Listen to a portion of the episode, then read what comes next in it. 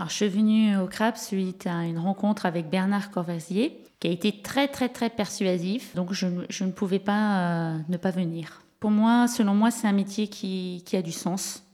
La notion de valeur, pour moi, elle est vraiment importante. Et puis sinon, au quotidien, euh, j'aime le, fait qu'il n'y ait aucune routine.